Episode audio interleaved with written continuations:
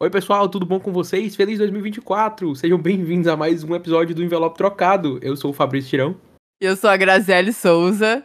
E nós estamos aqui super empolgados com esse começo de ano, porque isso significa que a temporada de premiações está cada vez mais perto. Janeiro é esse mês aí super cheio de coisas, de indicações, de prêmios, de não sei o que. Esse ano tem até o M, e a gente tá aqui para fazer um episódio um pouco diferente do que a gente fez ano passado, porque eu acho que a gente não fez um episódio assim, Graziele. Me corrija se eu estiver errado. É, a gente só fez quando já tava perto do Oscar mesmo. Mas uhum. agora a gente vai começar a prever as coisas mais cedo.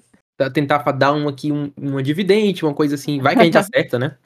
É, o, o objetivo desse episódio é fazer previsões bem. Não iniciais, porque nós já estamos em janeiro. Mas previsões desse momento, assim, pro Oscar. No estado que a corrida tá, no estado que, que as campanhas estão, na percepção de, da força de cada filme. E aí, ver aqui o que é que nesse momento, pra gente, se coloca como favorito. E ver como é que esse favoritismo vai continuar, permanecer, diminuir, sei lá, mudar até a temporada chegar de fato, porque o Oscar só acontece lá em março. Então é um, é um episódio, digamos assim, de previsões iniciais. Beleza? A gente vai comentar não todas as categorias, porque é um pouco mais complexo, mas categorias principais, assim, que já dá para fazer um desenho mais específico de quem tá mais na frente, quem ganhou força, quem perdeu, o que, que mudou, beleza? A gente vai começar com a categoria de melhor animação. E eu começo dizendo que, para mim, durante boa parte do ano, se criou uma narrativa de que Aranha Verso, Homem-Aranha através do Aranha Verso, era o filme insuperável, grande favorito, completamente, já tava com a estatueta na mão, não tem quem chegue perto e etc. Eu ainda acredito que ele é o favorito sim, considerando ainda mais que pelas pré-listas, como a gente comentou, o filme que está sendo lembrado em outras categorias, está caminhando para ter uma força, além de melhor animação, o que mostra que ele pode ser ali tá mais abraçado pela academia. E, mas essa narrativa se desfez com a estreia do Menino e a Garça, o filme novo do Miyazaki, do estúdio Ghibli, que chegou aos cinemas do, dos Estados Unidos em dezembro, mas que já estreou no Japão desde o meio do ano, acho que julho, fazendo é, um grande sucesso, super aclamado, um, sendo colocado aí como um dos maiores trabalhos da carreira do Miyazaki, o que não é pouca coisa, visto o tanto que esse homem já contribuiu para o cinema como um todo. E o que mais me surpreendeu é que, por exemplo, o Aranha Verso é um grande queridinho da crítica, né? Sendo colocada em listas de final de ano de 10 melhores filmes do ano, de melhores filmes do ano como um todo.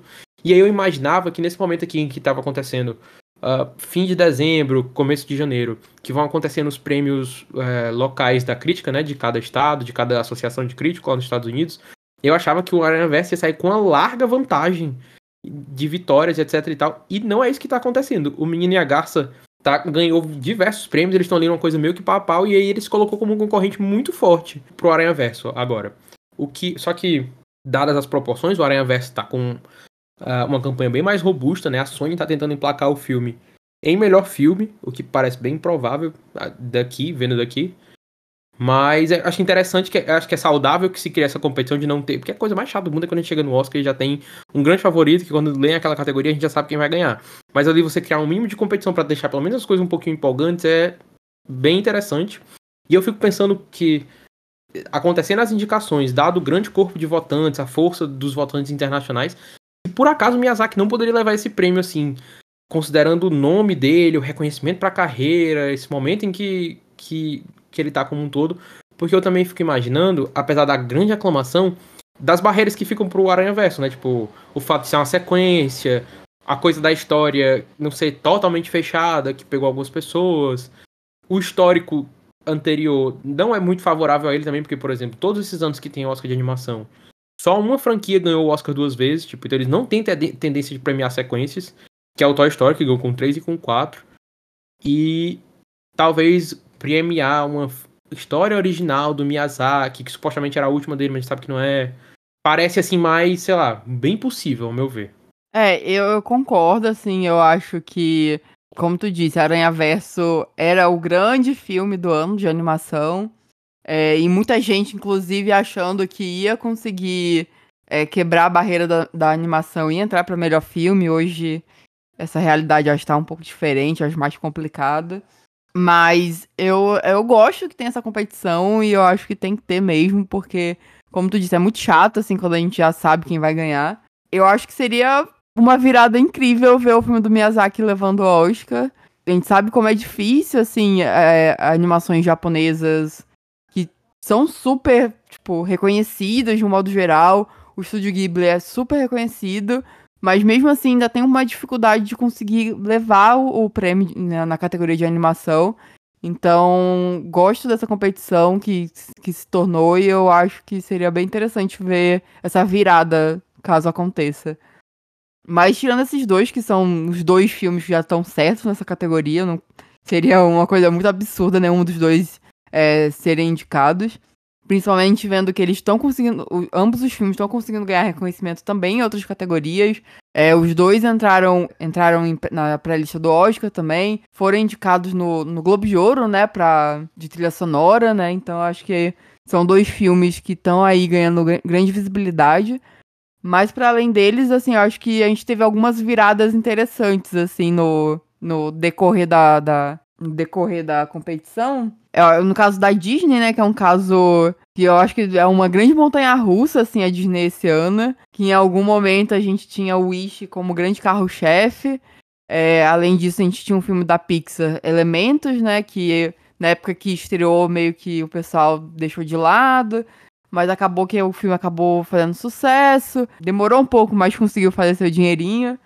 E aí, quando veio o Wish, que era pra ser o grande filme dos 100 anos da Disney, o filme deu uma flopadinha, e aí ficou aquilo de, ops, será que não vai dar certo pra Disney?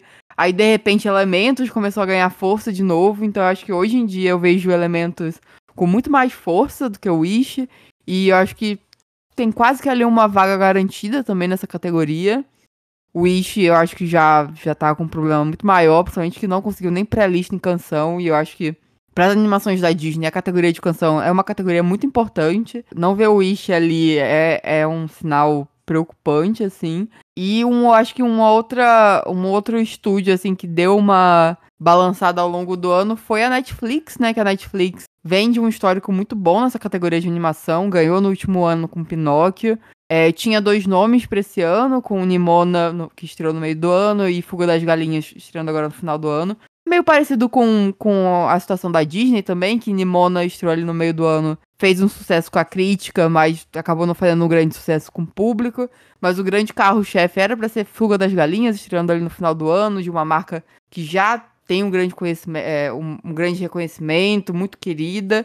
Só que acabou que estreou meio que as pessoas, e acho que não é tudo isso, eu acho que não, não conseguiu fazer o mesmo barulho é, que, que era esperado que, que fizesse. E acabou que eu acho que nesse meio tempo que o filme esperado pro final do ano não fez tanto sucesso, Nimona acabou se fortalecendo. Hoje eu realmente aposto que Nimona tem chance de entrar. É, principalmente depois que entrou no Critics, assim, porque eu acho que se não tivesse entrado no Critics seria um grande problema porque foi um filme bem aclamado pela crítica, então não entrar no principal prêmio da crítica seria realmente, tipo, se nem a crítica que reconheceu o filme conseguiu indicar, imagina as outras premiações, né? Então, feliz que entrou no Critics e eu acho que isso pode dar um, uma força pro filme, principalmente pensando que tem a Netflix por trás, se eles quiserem, eles conseguem colocar esse filme na, na categoria.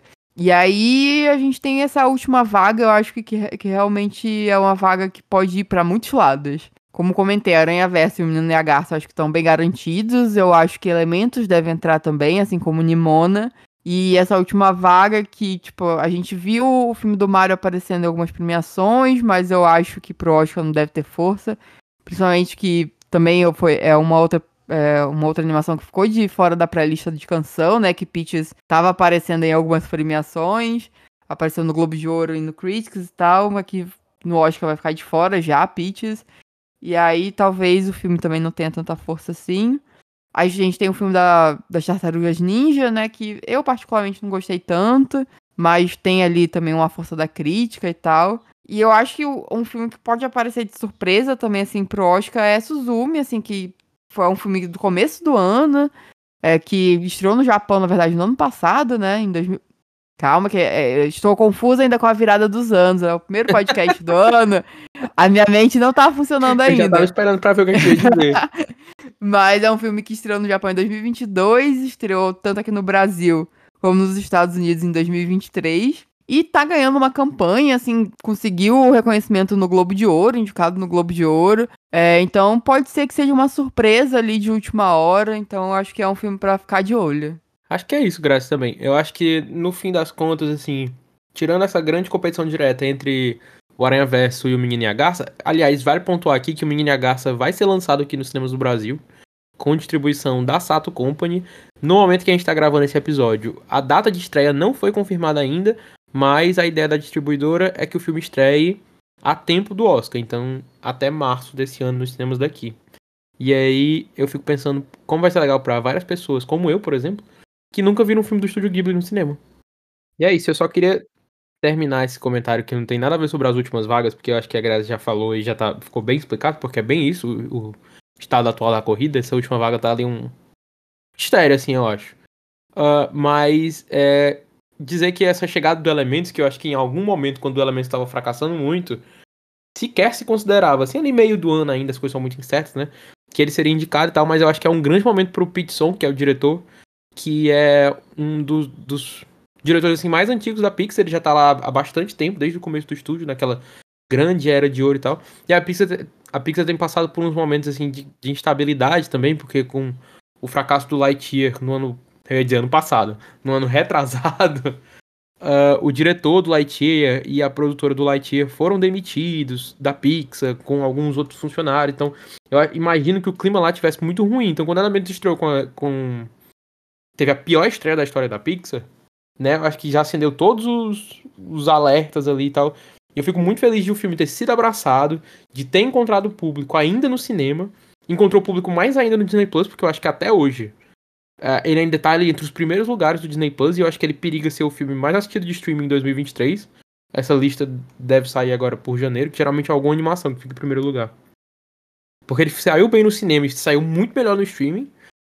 E é muito. Eu fico muito feliz pelo diretor porque é, é uma história assim muito pessoal para ele, né? Muito bonita da, da relação de amor dos pais dele. E essa homenagem à cultura coreana, tendo crescido sendo coreano em Nova York. E os pais dele morreram durante a produção do filme, então nenhum deles assistiu o filme pronto. Então é, eu acho que é um, é um trabalho de amor que transparece na tela o tanto de carinho e cuidado que ele teve com o filme. Tipo assim, Elementos não é nem de longe dos meus filmes favoritos da Pixar.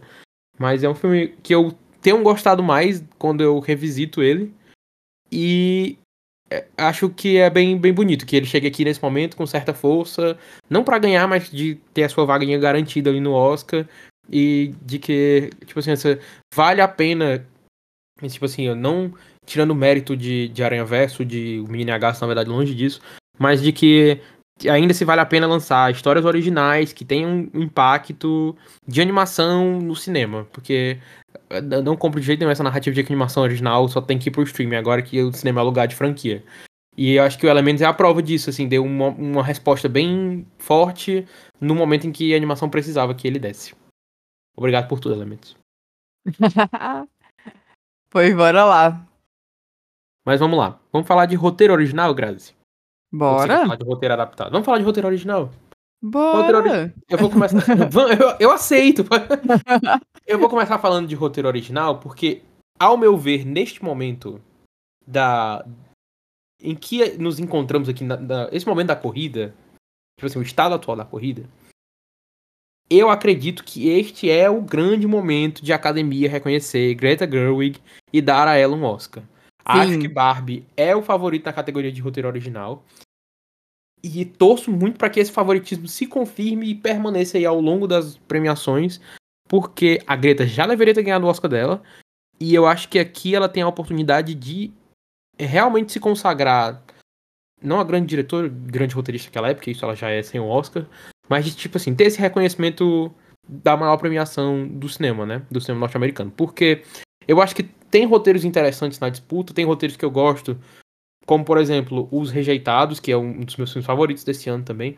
Mas eu acho que aqui no, no conjunto da obra é o, o que a Greta coloca nesse filme, o roteiro que ela assinou junto com o Noah, né? E como ela pega essa grande propriedade intelectual e esse grande filme de franquia, digamos assim, que tem tudo para ser a coisa mais mercadológica, mais de marketing, de certa forma é também, e consegue criar uma história comovente, uma história que fala com as pessoas e um puta filme nesse escopo da grande produção de estúdio. Então, por isso, assim, ao meu ver, ela é a favorita ao levar o Oscar de roteiro e a minha favorita também é a minha aposta hoje. Concordo totalmente, assim, eu acho que realmente é o momento de dar o Oscar da, da Greta que ela já merecia, já por outros trabalhos. E aí, no conjunto, ainda leva o Oscar do Noah também. Eu acho que é um roteirista que já merecia levar, assim, principalmente por roteiro. Então, é o momento para isso. E eu acho que Barbie, de um, além de não só tipo, premiar esses dois roteiristas barra diretores, é, eu acho que Barbie realmente merece, assim, para mim é um dos melhores roteiros do ano.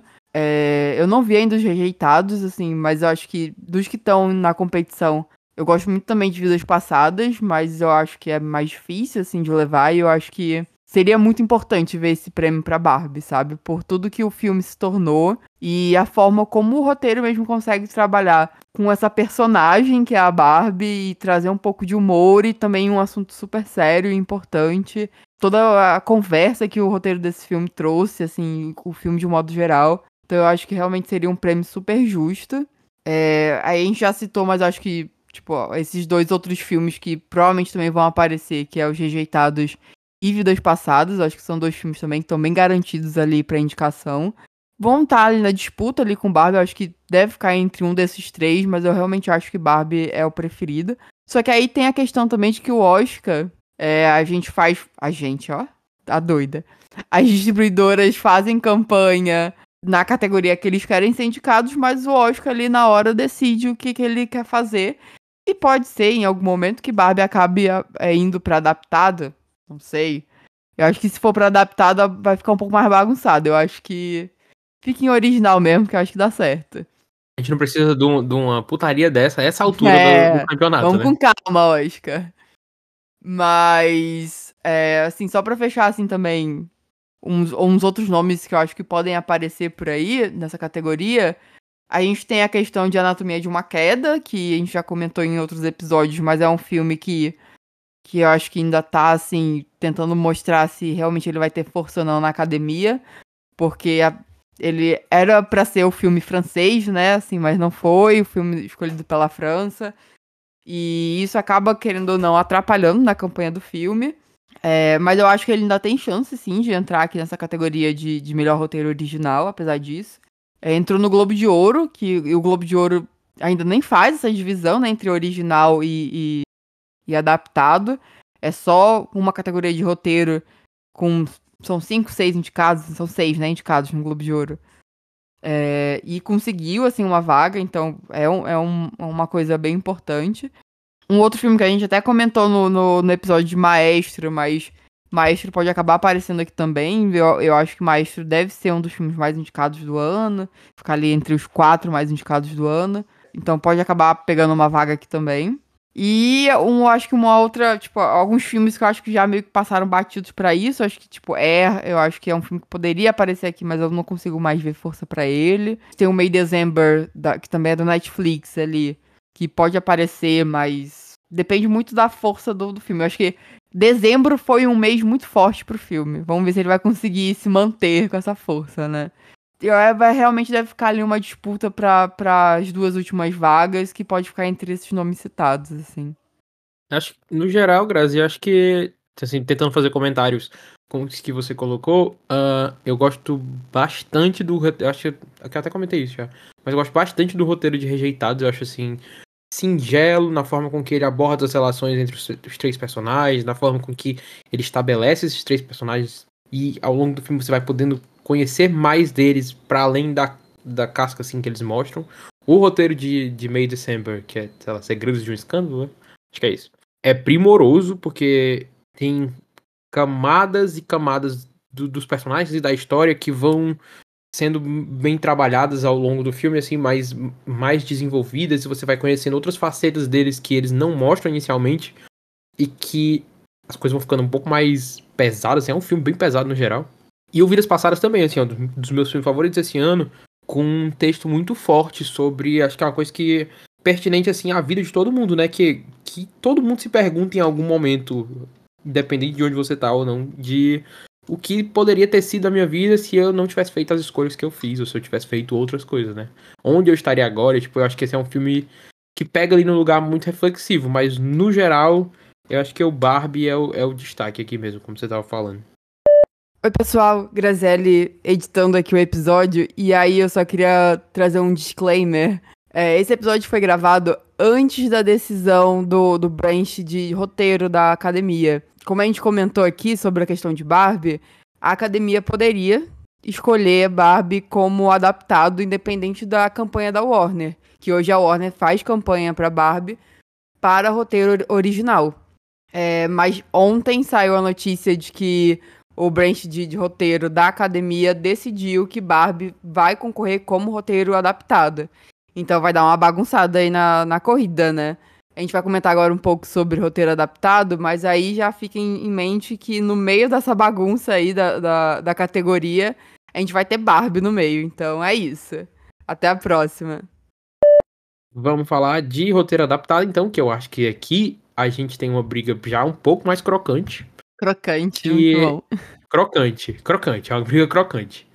Que é, ao meu ver, nesse momento, entre o Oppenheimer e o Assassinos da Lua das Flores. São dois filmes baseados em, em livros.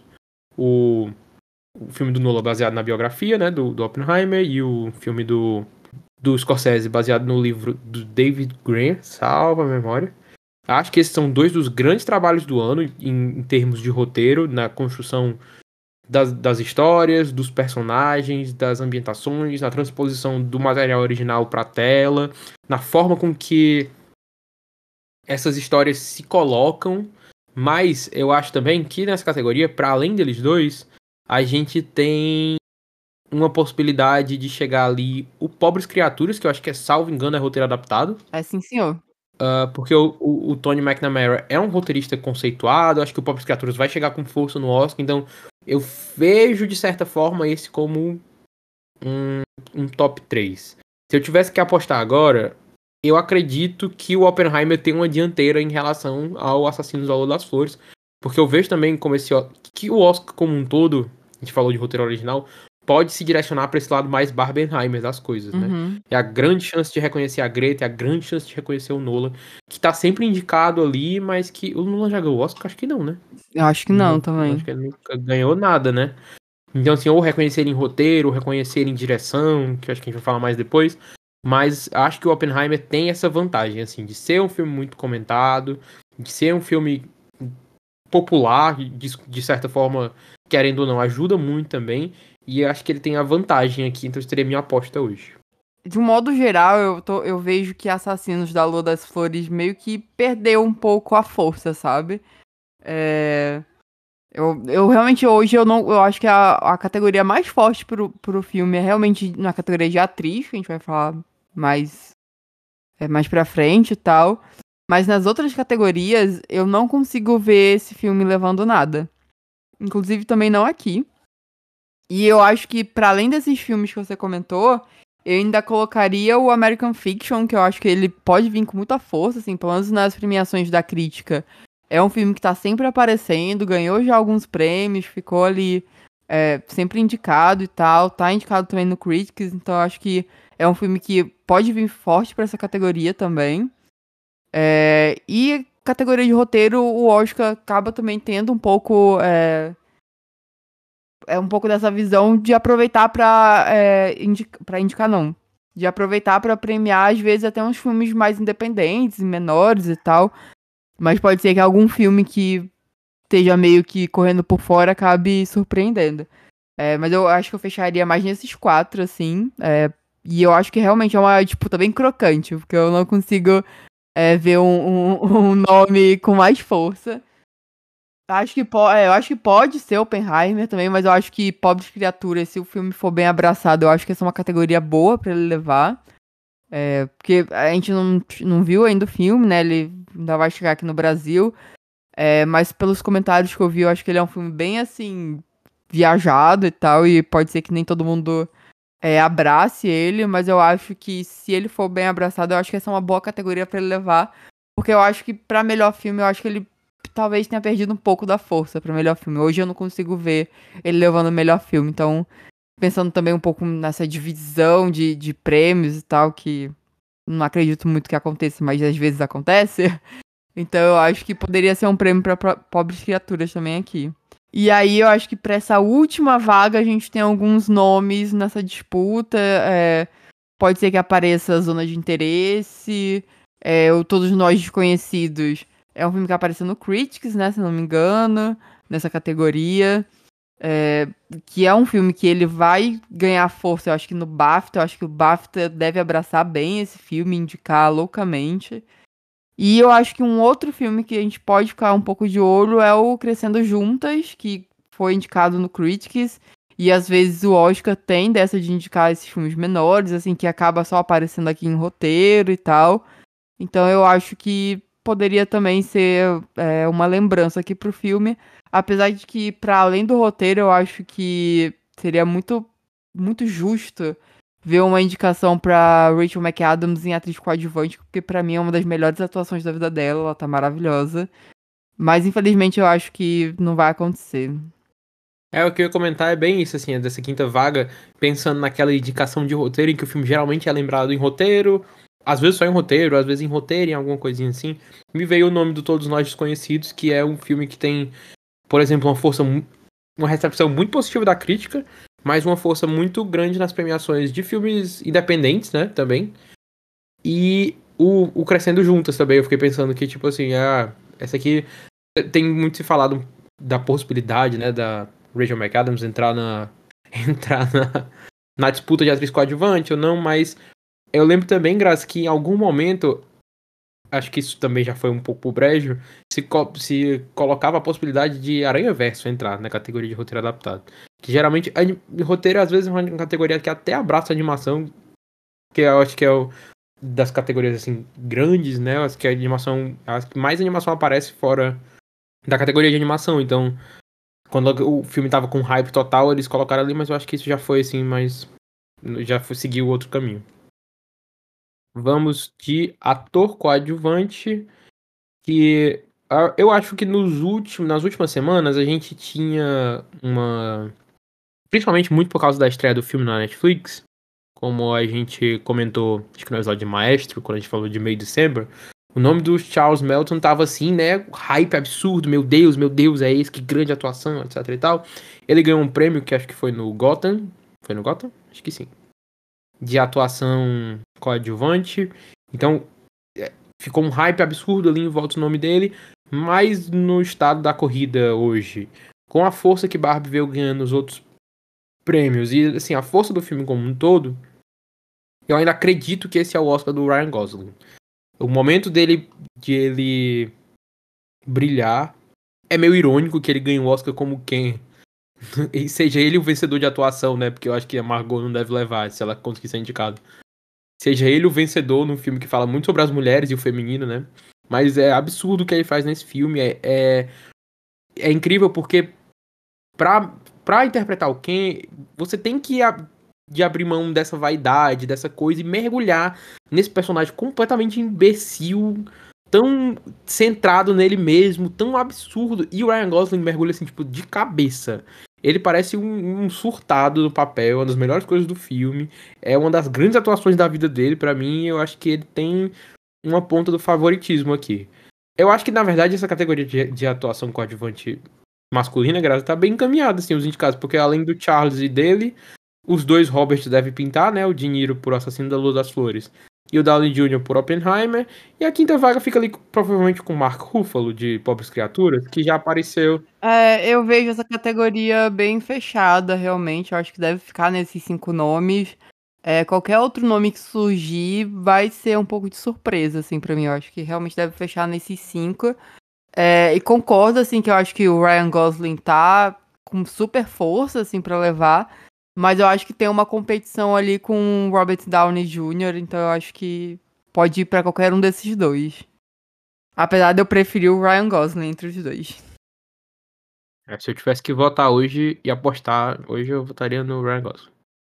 Na corrida de atriz coadjuvante, tem uma coisa interessante de ser pontuada, porque em todos os prêmios menores da crítica que a gente teve até agora, a Davine, Ran Joy Randolph passou o trator, ela ganhou todos, ela perdeu tipo dois. Ela não tinha perdido nenhum, até mais recentemente, até quando a gente gravou esse episódio. Até que ela perdeu algum outro. acho que pra Julianne Moore, salvo engano. E, enfim, acho que ela perdeu dois. De todos os prêmios da crítica que teve até agora, ela é a grande, foi a grande vencedora. No, no, nos prêmios do National Board of Review, ela foi a vencedora nessa categoria de, de atriz coadjuvante. O nome dela nessa atuação, hum, assim, espetacular que ela faz em Os Rejeitados, é um dos grandes da temporada, assim, e eu acho que é um, uma das categorias mais encaminhadas também. Eu tenho certa dúvida sobre algumas das outras indicações que uh, alguns prêmios como Critics e outros prêmios levantaram questões de, por exemplo, a América Ferreira vai ser indicada ao Oscar, Grazi? Pois é, né? Eu acho que ela tem chance, mas é muito realmente se a academia abraçar é, Barbie e indicar Barbie mais do que não deveria, porque eu acho que Barbie tem que ser indicado em tudo, mas indicar demais, sabe, Barbie? É, e se isso acontecer, eu acho que a América Ferreira tem muita chance. Ela tá ali competindo pela última vaga. É, é muito, tipo, louco essa questão da, da Vini, porque, assim, eu acho que não era um nome que era tão forte, assim, eu acho que na questão do filme, dos rejeitados, as pessoas falavam muito mais do ator principal, e aí, pra ver a, como é, é, importante esse momento, assim, da crítica, porque foi realmente, a partir do momento que ela começou a ganhar tudo nos prêmios da crítica, é que o nome dela ganhou esse status que tem hoje, que a gente acha que não tem para outra pessoa, é, é ela que vai ganhar e ponta. Eu realmente não consigo ver mais ninguém ganhando além dela. E foi muito nessa virada desse final de ano de 2023, com os prêmios da crítica, que ela conseguiu construir esse nome dela de uma maneira tão forte. É, mas para além dela, eu acho que assim. Eu acho que é, a Danielle Brooks deve aparecer pela cor púrpura, apesar de eu achar que o filme é, não vai ser o que eu imaginava que fosse, assim, que eu realmente achava que esse filme ia conseguir indicar muita gente. Em algum momento eu achei que ia indicar duas pessoas nessa categoria de coadjuvante, é, de atriz, de ator coadjuvante, melhor filme. Eu realmente achava que esse filme ia ser muito indicado, mas hoje eu acho que tô fazendo é, apostas mais moderadas em relação a esse filme. Mas eu ainda acho que a Brooks tem bastante chance de, ser indicada, assim como a Emily Blunt tenho meus problemas com Open, Oppenheimer e a forma como Nolan trabalha as personagens femininas, mas é o nome dela, eu acho que é inevitável assim pensar na indicação para ela. E eu acho que como a gente já comentou é, que em dezembro foi um mês muito forte para May December e eu acho que isso fortaleceu também o nome da Julianne Moore. E eu acho que ela também tem muita chance de aparecer aqui. Mas eu acho que assim, eu acho que nessa categoria, eu acho que diferente de, de ator coadjuvante, que para mim já tá mais fechada, aqui eu consigo ver só três nomes mais fechados, que é o da Davinia, da Brooks e da Emily Blunt. É, os outros dois nomes eu acho que ainda pode ir para outros lugares, como o caso da América, América Ferreira, que a gente comentou. É, a Judy Foster, eu acho que o filme é um filme mais esquecível, mas ela tá aparecendo. E é um nome que que é um nome que tem um peso, ela é muito querida. Eu acho que ela tem muita chance de aparecer no SEG. E se isso acontecer, aí eu já fico assim, será que ela vai aparecer no Oscar? Não sei.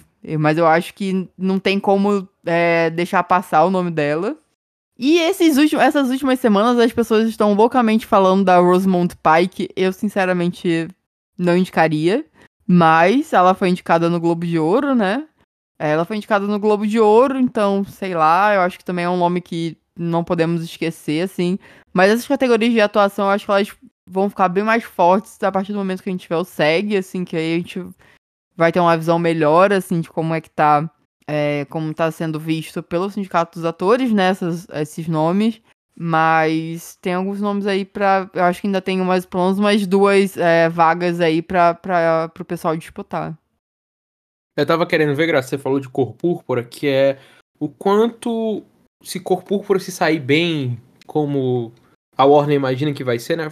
O filme estreou agora no dia de Natal nos Estados Unidos e ele saiu super bem, fez quase, sei lá, 20 milhões de dólares em um dia.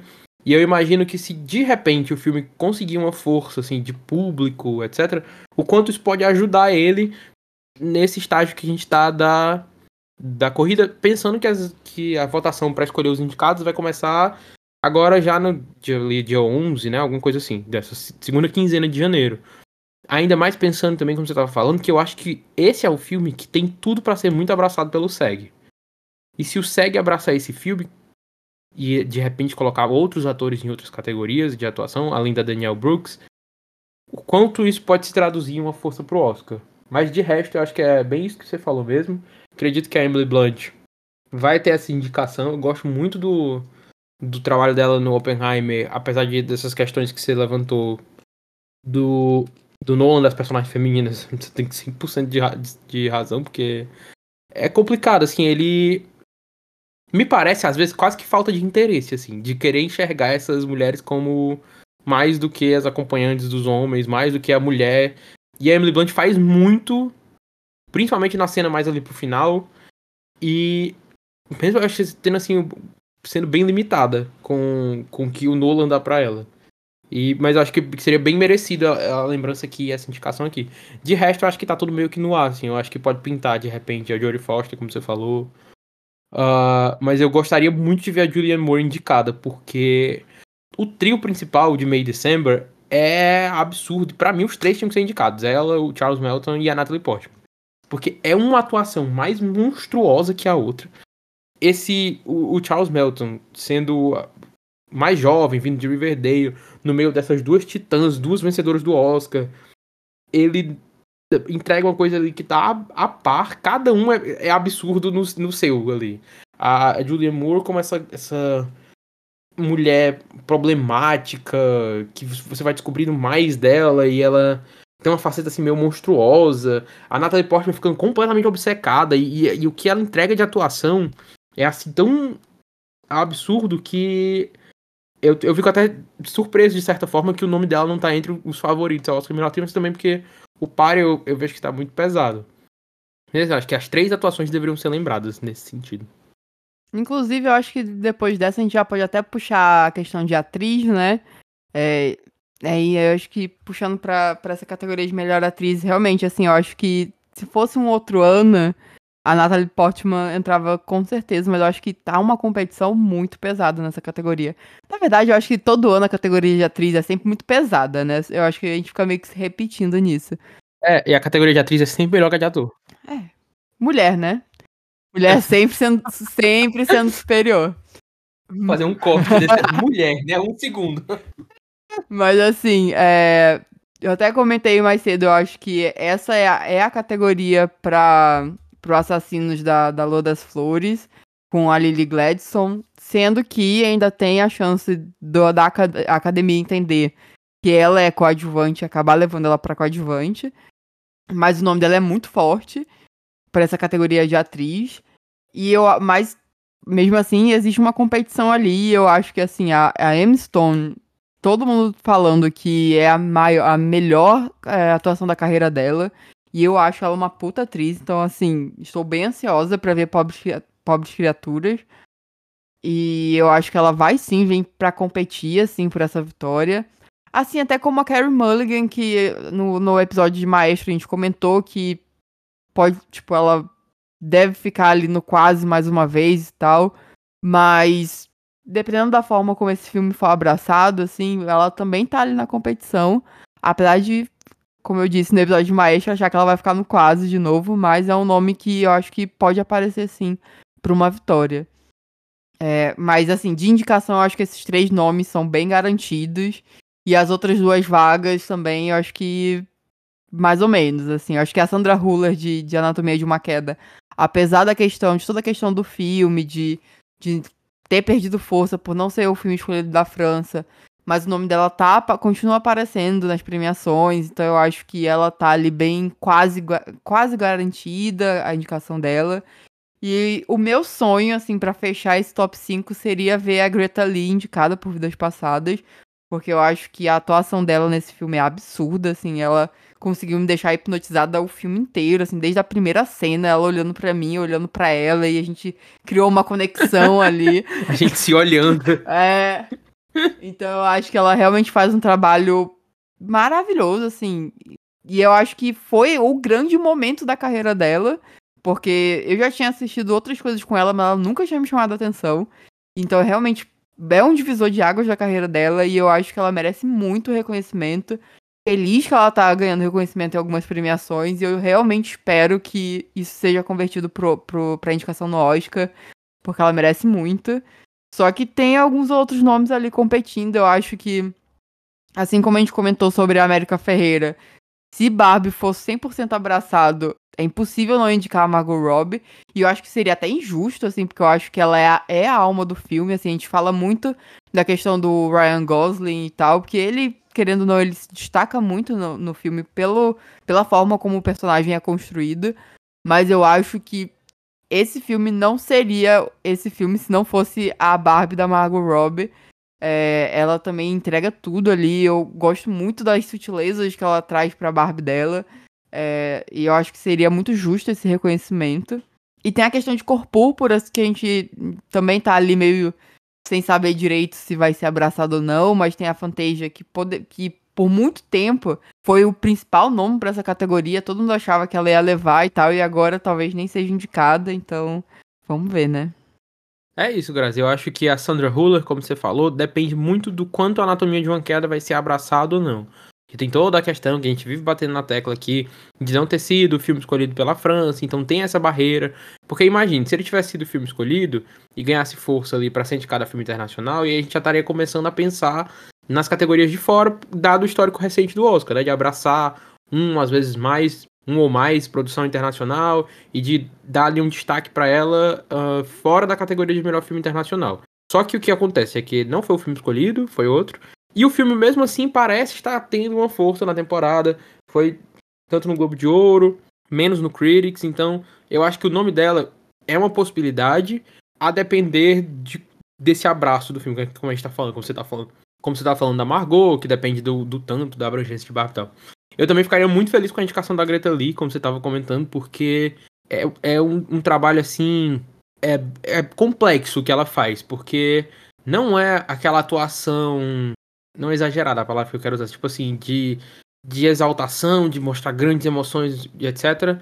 É uma coisa até meio contida, meio silenciosa, meio introspectiva mesmo, porque Vida, Vidas Passadas é um filme muito introspectivo. E ela consegue passar a sutileza, a dor, a reflexão, todas essas coisas. Então, seria muito, muito incrível mesmo a, a indicação dela. Eu só queria que a Natalie Portman tivesse nesse meio aí.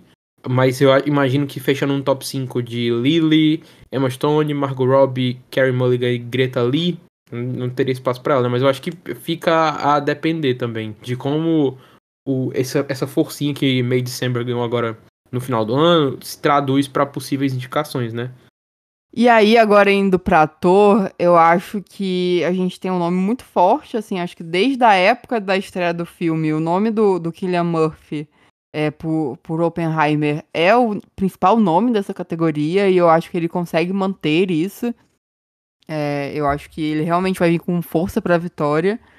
Quem poderia competir com ele, eu, acho que seria talvez o Bradley Cooper, que, né, tá na, naquele desespero dele pelo Oscar dele. E ele faz um trabalho que, que é meio que a cara do Oscar mesmo, assim, a forma como ele entrega esse personagem, assim, tem um, uma carinha de que o Oscar é, daria, o, é, daria a premiação para ele. Mas eu acho que ainda aposto mais no Killian Murphy, eu acho, nesse momento. Mas, assim, pensando em indicação, eu acho que a gente já tem nomes bem fechados aqui, como do Killian, do, do Bradley. Eu acho que o Léo DiCaprio também não vai ficar de fora dessa, dessa, dessa categoria. O Paul Diamante, eu acho que também vem com uma vaga garantida também por, pelos rejeitados. A última vaga, eu acho que tem uma pequena disputa ali entre o, Jeff, o Jeffrey Wright e o Conan Domingo. Mas eu acho que o Rustin não deve ter tanto destaque assim, não. Eu acho que é mais fácil e pro Jeffrey, que ele vai vir com um filme que eu acho que provavelmente vai aparecer em melhor filme, com uma chance também forte em roteiro, então eu acho que ele fecha ali o pacote para American Fiction e eu acho que é mais fácil ir para ele essa indicação do que pro Coleman. Eu acho muito bom fecha o pacote que é tipo assim, você ganhou o melhor filme, o melhor ator tá aqui, é isso aqui que temos para você. Mas é muito isso aí, também eu concordo muito com a sua análise, Grazi, porque Uh, só que eu tô mais inclinado a apostar de hoje no Diamante do que no Killian Murphy. Porque isso é 100% voz da minha cabeça. Eu não tenho um embasamento aqui. O Paul tá crescendo com a campanha, etc e tal. Eu, racionalmente, o Killian Murphy faz mais sentido imaginando que Oppenheimer pode ser um filme bem abraçado pelo Oscar, Não em indicações, que indicações eu imagino que já vai ser, mas em vitórias mesmo. Pensando que Oppenheimer pode ser essa grande chance do Nolan, pode ser esse momento de reconhecimento pro filme. Pense bem, tipo, no sentido de ser uma. não só uma adaptação de livro, mas um filme biográfico, histórico, importante. Um drama de três horas de duração, que fez quase um bilhão de bilheteria. E um dos principais, um dos principais fenômenos pop do ano. Então acho que tudo aponta para uma vitória do Killian Murphy. Mas eu acho o trabalho do Paul Giamatti em Os Rejeitados muito sincero, assim, muito verdadeiro. É tão. É um personagem tão caricato ao mesmo tempo, porque ele é um professor rabugento, é um professor rabugento que vai se abrindo ao longo do filme e criando a relação com com o aluno dele, com a personagem da Davin Joy Randolph, mas é, é muito humano, uma atuação muito humana, muito verdade. Tem horas que, não, que não, parece sequer que é um ator. Você tá vendo o personagem ali, que da forma com que ele incorpora com tanta naturalidade, com tanta precisão mesmo, assim, e eu acho que seria uma, uma vitória bem merecida para ele. Então, no, o meu palpite do coração nessa categoria, nesse estado que estamos hoje, é seria Paul Diamante, mas com provavelmente o Kylian Murphy ali bem próximo e bem e certamente com, com, alguma vantagem. Mas concordo demais com o que você colocou sobre o Jeffrey Wright, sobre o Como Domingo. Acredito que o Léo DiCaprio é uma figurinha certa que eu fico para ver se o maestro Bradley Cooper vai entrar mesmo ou não. É, eu acho que pensando no, no, na força que a Netflix tem para investir dinheiro e na grande campanha que o Maestro tá tendo, eu acho muito difícil não aparecer tanto aqui, é, nas categorias de atuação, tanto ator e atriz, eu acho que realmente é bem garantido, assim, eu, eu, ficaria surpresa se ele não aparecesse. Indo agora pra direção, pegando um pouco sobre o que tu disse sobre Oppenheimer, né, que com certeza vai ser um dos filmes mais indicados e tem muita chance de levar muitos prêmios, eu acho que direção é um prêmio, assim, que tá muito bem encaminhado, assim, pro Nolan, eu acho que é o momento dele. É, mas tem aquela disputa ali com o Martin Scorsese, que pode ser uma disputa interessante, assim. Mas eu, eu realmente acho que, mais do que em filme, que eu acho que em filme pode ser que não dê Oppenheimer, eu acho que ainda pode ser um outro filme, mas acho que direção, é, o, Christopher, o Christopher Nolan tem muita força e eu acho que vai acabar saindo esse Oscar. Eu imagino exatamente a mesma coisa, Grazi. Ainda que Oppenheimer, sei lá, perca, de certa forma, o favoritismo para depois, é, o, é o momento de reconhecer o Nolan, ao meu ver. É o momento em que ele vai ser reconhecido na direção, ao mesmo tempo que, é, como a gente estava falando ali inicialmente, que é a oportunidade de reconhecer a Greta em roteiro original, assim, porque é, não só o Nolan vem assim de trabalhos muito sólidos, né? Ele é, costuma ser indicado ao Oscar com os filmes dele, não aconteceu tanto com o último que foi o Tenet, né? Mas ele é geralmente uma figurinha que tá aqui, ele nunca venceu nenhuma estatueta, então é um, é um combo, assim. O combo do sucesso de Oppenheimer, o combo de uma direção muito, muito, muito precisa, que vem dessa, desse diretor, assim, muito meticuloso que ele é, né? Muito cuidadoso, muito. que tá ali bem pegado com os detalhes, e eu acho que no Oppenheimer ele extrai dos atores grandes atuações, de toda a equipe grandes visuais, tem uma proposta muito clara de fazer reflexão sobre a vida desse homem, sobre a vida sobre como isso que ele criou mudou a vida de todo mundo. Ele faz da, desse filme da bomba atômica uma coisa extremamente atual também. E eu acho que muito de, se deve à direção muito firme dele. Não só porque ele é diretor roteirista, então ele tem é, controle da história, mas porque ele tem uma visão muito clara do que o que é que ele quer, do que é que ele vai passar e de como ele vai construir isso. E também acho que a coisa da, de de ele ser esse defensor ferrenho da experiência cinematográfica, né? Da sala grande, com o maior som, joga a favor dele nesse sentido, assim. Então, eu acho que é a categoria de direção nesse momento tá pro, pro Christopher Nolan mesmo. Com uma certa disputa aí com o Scorsese, mas nem sei se tanto. Acho que o nome do Scorsese tá bem consolidado para estar tá aqui entre os indicados, mas não sei até que ponto ele consegue ameaçar esse favoritismo do Nolan e do Oppenheimer agora. Fico pensando nos outros indicados, porque você falou um pouco da Greta também. Eu imagino que ela esteja bem que ela esteja certa aqui, porque já contando com essa recepção mais forte de Barbie, uh, a recepção do filme agora nos outros prêmios também, no Clube de Ouro, no Critics, imagino que Greta, Nolan e Scorsese devem aparecer com o Yorgos. Porque eu acho que Pobres Criaturas também vai ter muita indicação. Fica a última vaga. E aí vai ser do filme estrangeiro, que pode ser abraçado ou não, como o Anatomia de uma Queda, por exemplo, da Justine Trier, ou até o Zona de Interesse, né, do Jonathan Glazer, os rejeitados, que se fala um pouco do Alexander Payne, mas eu não sei que até que ponto ele tem força para conseguir essa indicação, se vão inventar de indicar o Bradley Cooper por maestro, acho que esse quinto lugar tá bem assim, de repente a Celine Song consegue entrar com vidas passadas, eu acho que tá bem aberto nesse sentido, mas eu acho que nenhum mesmo os que estão mais certos, ao meu ver, como Scorsese e a Greta, conseguem ameaçar o Nolan nesse momento. Eu acho assim, eu não tenho essa confiança toda no nome da Greta. Eu acho que ela deveria ser indicada. É, porque, assim, caso Barbie seja de fato o filme mais indicado do ano, que eu acho que deve ser, Barbie e Oppenheimer, disputando ali para ver quem vai ser o filme mais indicado do ano, eu acho que não faz sentido não indicar ela em direção. É, o filme é o que é por causa dela, então eu acho que, tipo, esse, ela merece esse reconhecimento na categoria de direção. Só que eu ainda, ainda não, não consigo ainda ter 100% de certeza, assim, de, de firmeza pra, pra colocar o nome dela, sabe? Eu acho que, assim, garantido eu consigo ver hoje o Nolan, o Scorsese e o Lantimos. Eu acho que esses três devem entrar. É, com essa força maior pro Nolan, pra vitória. É, a gente tem a questão de sempre ter um, um, um diretor de um filme em língua não inglesa, né? Por muito tempo, tanto o Glazer como a, a Triela, eles tinham força. Eu, eu não sei, Zona de Interesse estre, estreou agora finalzinho de, de, de dezembro, ou é começo de janeiro nos Estados Unidos, uma coisa assim. Então eu acho que a gente vai ter uma força maior do filme aparecendo agora, assim, nesse momento que esse, que esse episódio sair. Então, vamos ver assim como é que vai ser. Ele foi um filme muito bem recebido na época dos festivais. Mas eu acho que também é um filme que tá ali meio que no limbo, assim, eu não sei direito ainda se realmente vai ser abraçado ou não. E aí, dependendo de como ele for abraçado, pode ser que o Glazer apareça aqui. Mas se tivesse que apostar entre o Jonathan Glazer e a Justine Trier, eu acho que eu apostaria na, da Justine Trier. Hoje, pelo menos. E a questão do Alexander Payne, tipo, eu acho que é importante lembrar que ele nos últimos filmes dele, ele sempre foi indicado em direção. Até com, tipo, tirando o The Outsiders, que é um filme que flopou muito, mas até, tipo, o Nebraska, eu acho que foi um filme que quase não apareceu no Oscar e ele foi indicado pra direção. Então eu acho que é um nome para ficar de olho, assim, eu acho que ele pode acabar aparecendo aqui também. É, ficaria muito feliz de ver a Celine Song indicada, mas eu acho que já é um sonho mais distante. É, pensando nos outros nomes, eu acho que os outros nomes têm um pouco mais de chance, chance do que ela. Tanto a Gintrier, o Payne, a, a, Greta. Então eu acho que a, a Song é, pode acabar ficando meio esquecida aqui.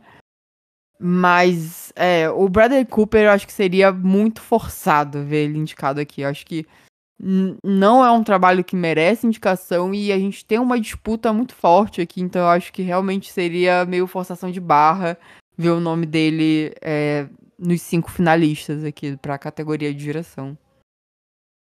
Então vamos finalizar falando sobre o melhor filme, Grazi. Como sempre, como sempre.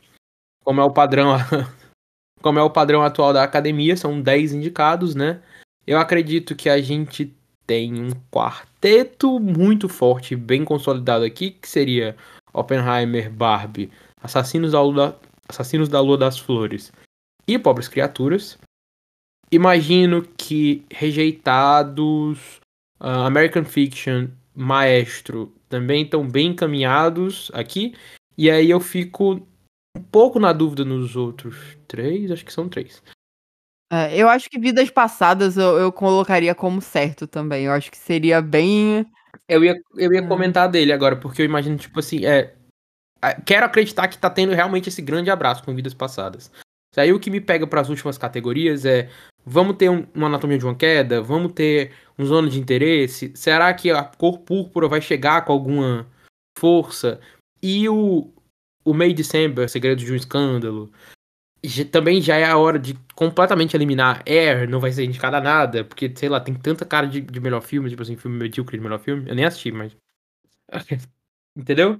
E aí fica aquela coisa, eu posso ter uma ponta de esperança de que Aranha Verso vai conseguir ser indicada a melhor filme atualmente eu não apostaria, mas eu queria muito que o filme fosse abraçado a ponto de romper essa barreira, porque, tipo, se Aranha Verso, que tá aí revolucionando o meio, que tá trazendo coisas novas, que tá fazendo o impossível, mostrando coisas que as pessoas nunca viram, mostrando que é possível fazer de tudo em animação, com muita criatividade, com muita ousadia, com muita técnica. Isso não é suficiente para ser indicado ao Oscar de melhor filme, que é que a animação precisa fazer para ser indicado, né? Mas se eu tiver que escolher um top 1 agora, seguindo a, a, linha narrativa do que a gente já tava falando aqui nas outras categorias, eu acho que é o favorito, por enquanto ainda é Oppenheimer e é o Oscar dele para perder. É, eu também acho que Oppenheimer é o, é o grande favorito, assim, dessa categoria, mas é o grande favorito, mas sem muita certeza, assim, eu acho que tem outros nomes aí que podem competir. É, o Assassinos, eu acho que ele perdeu um pouco da força. Em algum momento ele era o grande preferido, mas eu acho que eu não consigo ver ele levando hoje. É, Barbie, eu acho que ainda pode surpreender ali, é, dependendo da forma como for abraçado o filme. Ele poderia muito bem ganhar também de melhor filme, mas também fica essa dúvida e tal. E também o Pobres Criaturas, que na época que começou a aparecer em festival, todo mundo começou a surtar com o filme. Mas eu acho que ele também foi perdendo um pouco de força, assim, pra vitória, sabe? Eu acho que ele deve aparecer bastante nas indicações, mas eu acho que pra vitória e melhor filme, hoje eu consigo ver indo mais pra Oppenheimer mesmo. Agora, agora pra fechar as indicações, eu concordo, assim, nos 7, 8, assim, que tu citou, com Oppenheimer. Barbie Assassino, Pobres Criaturas, Os Rejeitados, Maestro, American Fiction, Vidas Passadas. Eu acho que esses oito. Tem a questão do, do filme estrangeiro, né? Que aí poderia entrar ou Zona de Interesse ou Anatomia de uma Queda. É, hoje eu votaria, assim, eu, eu apostaria mais em Anatomia de uma Queda. Mas, como eu disse, tem a questão do Zona de Interesse tá estreando por agora nos Estados Unidos. Então, de repente, ele pode ser um grande estouro e aí mudar, assim, essa realidade entre esses dois filmes. É, tem a questão púrpura que eu acho que ela pode entrar. Hoje eu acho que eu ainda apostaria na cor púrpura. Mas também é uma aposta, assim, bem insegura, porque pode ser que ele passe completamente, completamente despercebido e, e não ganhe nenhuma indicação. Então, realmente, essa é uma aposta, assim, da, de vozes da minha cabeça. É, e eu, até um tempo atrás, assim, quando começou esse estouro de, de May December, eu apostava em May December entrar em, em e talvez não entre, assim. Acho que é realmente uma disputa ali com a cor púrpura. É, essas duas últimas vagas deve entrar um estrangeiro, que seria a disputa ali entre a anatomia de uma, queda é, e zona de interesse. E essa outra vaga seria uma disputa na minha cabeça entre a cor púrpura e May December. Então acho que poderia fechar com um desses quatro, assim, essas duas últimas vagas. E aí eu acho que, tipo, filme estrangeiro, só voltando pro episódio das pré-listas que eu fiquei, que eu fiquei falando é, loucamente Sociedade da Neve, sei lá, né? Vai que de repente. Vai que, né? É, mas eu realmente, hoje eu vejo mais Anatomia de uma Queda Zona de, de Interesse como essa vaga de filme estrangeiro é, pra melhor filme. Então é isso, pessoal. Esse foi o nosso episódio de palpites iniciais aí para esse começo de ano para o Oscar 2024 nas, em algumas das principais categorias. A gente. Fico lembrete para vocês que durante esse mês o Envelope vai engatar com mais episódios, cobertura da temporada, episódios sobre filmes. A temporada está aquecendo, os votantes vão escolher os indicados para o Oscar que vão ser revelados no fim do mês e a partir da, do anúncio dos indicados as coisas começam a esquentar ainda mais e a gente está aqui trazendo episódios como esse, olhando o estado da temporada, vamos comentar um pouco sobre outros indicados de outras premiações, indicados de, de, sindicatos, resultados de premiações como o Globo de Ouro e o Critics também estão para acontecer.